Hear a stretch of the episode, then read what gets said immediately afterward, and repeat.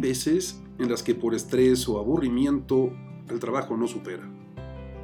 Saber dividir los problemas para abordar las partes y variar nuestra actitud puede ser un buen principio para el cambio. En los tiempos que vivimos, si tenemos trabajo, somos unos auténticos privilegiados. Justamente por lo conscientes que somos de esta realidad, algunos casi ni nos permitimos quejarnos. Aunque en algunos casos nuestros empleos pueden ser una fuente de complicaciones. Desahogarse puede venir bien, siempre y cuando no nos quedemos anclados en las quejas y nos impidan tomar conciencia de nuestros problemas y de la necesidad de luchar para mejorar la situación. Según los catedráticos de neurociencias de las universidades de Stanford y Harvard, no deberíamos conformarnos solo con reducir nuestros dolores de cabeza laborales, sino que deberíamos buscar la felicidad en nuestro trabajo. Se ha descubierto que es más fácil encontrarla en el trabajo que en el ocio. Basándonos en sus estudios, se afirma que la felicidad es un estado de flujo, y se dice que ese estado se da cuando estamos totalmente concentrados y completamente comprometidos con la actividad que estamos realizando. El ego desaparece, el tiempo vuela, todo nuestro ser está ahí y aplicamos nuestras facultades al máximo. Este estado de flujo se caracteriza por una sensación de gran libertad, gozo, compromiso y sentir que tenemos dominio de las habilidades. En muchos de sus experimentos, estos especialistas han comprobado que la mayoría de las personas analizadas, sus estados de flujo fueron más usuales durante el trabajo que fuera de él.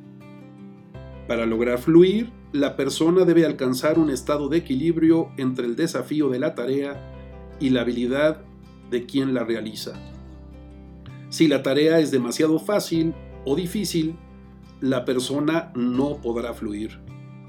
Este equilibrio ideal no se da cuando el trabajo que tenemos asignado es demasiado para nosotros, caso en el que aparece el síndrome del quemado o burnout, pero sucede lo mismo si tenemos poco trabajo o es un trabajo poco estimulante, lo que producirá el síndrome del aburrido o burnout. Ambos síntomas son parecidos. Se muestran como cansancio, irritabilidad, desinterés, hasta dolores físicos.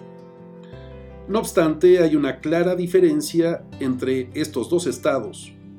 Quien sufre el síndrome del quemado puede decirlo y hasta puede ser que presuma que lo está sufriendo. En cambio, aquellos que padecen el síndrome del aburrido lo ocultan y no lo comparten. Sea cual sea nuestro caso, vamos a reflexionar acerca de algunos puntos que quizás nos ayuden a optimizar nuestro rendimiento y aumentar nuestra satisfacción laboral, sentirnos motivados en la vida y en el trabajo. Empecemos por dividir el problema. Como diría Descartes, divide las dificultades que examinas en tantas partes como te sea posible para encontrar una mejor solución. Cuando estamos desbordados, es crucial establecer algún tipo de orden. Para ello es indispensable dividir nuestro trabajo en parcelas, en secciones, y distinguir las que son importantes, las que son urgentes y aquellas que podemos delegar. Hay quienes convierten este orden casi en un ritual y es el primer paso que dan en su jornada laboral. Otras personas empiezan por los temas más pequeños porque tienen la sensación de que de esa manera se sacan más rápidamente muchas cosas de encima. Otros, por el contrario, elegirán empezar por los más complicados porque al principio se sienten más capaces de concentrarse. Cada uno encontrará su propia fórmula. Yo no creo que sea responsabilidad de las empresas motivar a su personal. Sí creo que es responsabilidad de las empresas no desmotivarlos. Y eso ocurre cuando cambiamos las prestaciones, las comisiones, las jornadas de trabajo, sin previo aviso y por supuesto que eso desmotiva a cualquier colaborador.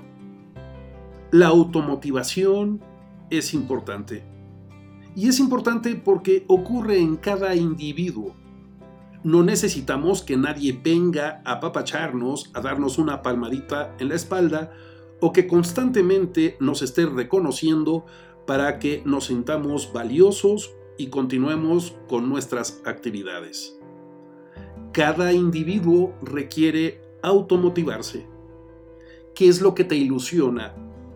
¿Qué es lo que le da sentido a tu vida? Esas tareas, esas actividades que realizas, las disfrutas.